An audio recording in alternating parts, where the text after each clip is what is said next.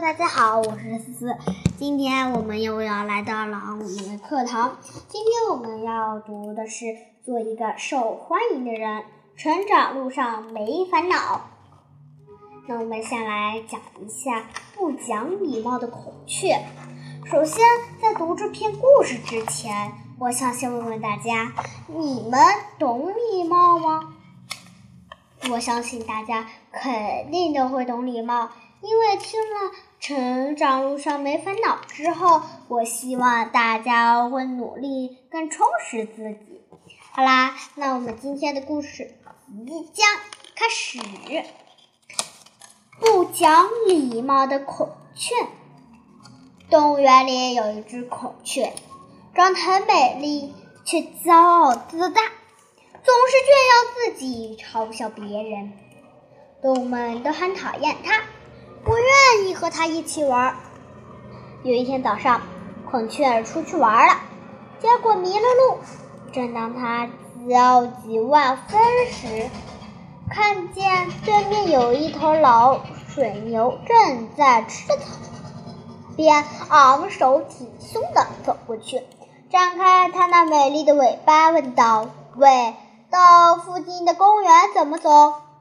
老水牛没有理他。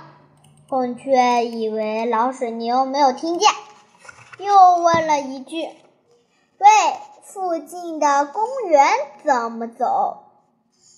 老水牛还是不看他一眼，他又接着叫道：“喂，到附近的公园怎么走？喂，听没听见？我在问你呢。”这时，老水牛转身过身瞟了他一眼。没看身，又转过身去吃草了。孔雀看见老水牛不理它，只好转身走了。孔雀走着走着，来到一个池塘，看见一只大象在喝水。这时，从远处走来一只小猫。小猫走到大象旁边，问：“大象爷爷，请问到附近的公园怎么走？”大象转过头来，微笑着说。顺着这条路走到尽头，再左拐就是了。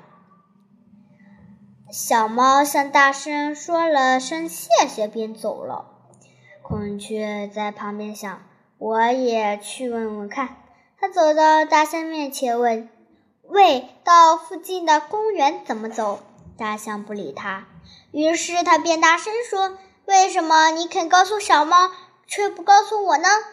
大象转过身来，微笑着说：“你一出口就是喂喂喂的，到底问谁呀？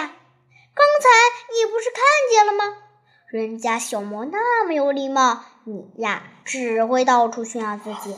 别怪人家说你，你应该懂得对人要文明礼貌有才行。”孔雀听了大象的话，羞愧的低下头。说：“谢谢您的教导，我会改正的。”从那以后，孔雀再也不骄傲，也不在动比动物面前炫耀自己，而且每次向别人打招呼都很有礼貌，动物们也开始和它一起玩了。